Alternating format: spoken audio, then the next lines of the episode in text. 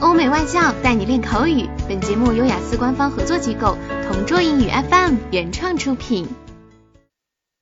Describe a law on environmental protection.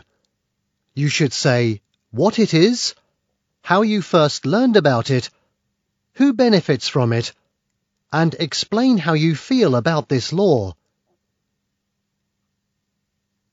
Frankly speaking, I'm not a person who cares so much about the law, but if I have to say a few words about this, then I'd like to mention the revised Environmental Protection Law that was enacted in 2015.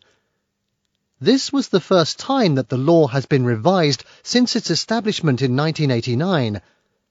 The original 47 article Environmental Protection Law has now been expanded to 70 articles.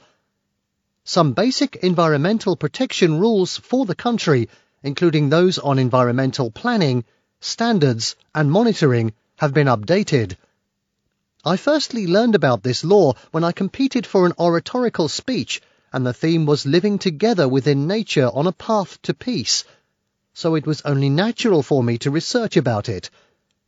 With regards to who benefits from this, well, I'd say everyone and everything. By that I mean that it includes human beings, animals, and the environment itself. The law is meant to protect natural resources and prevent and even eliminate environmental pollution and other hazards to the public. For my part, I feel elated and close to tears. I feel like, with the revisions made, the government is obviously putting more and more strict attention to the protection and conservation of the environment. Our forefathers had already done more than enough damage in the past, and our activities are still contributing to further problems, so it has to be stopped. After all, we only have one Earth, thus we should put all our effort into preserving it with the help of the law.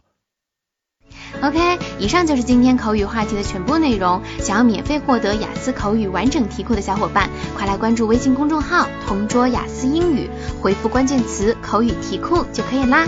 同桌祝你早日屠鸭成功！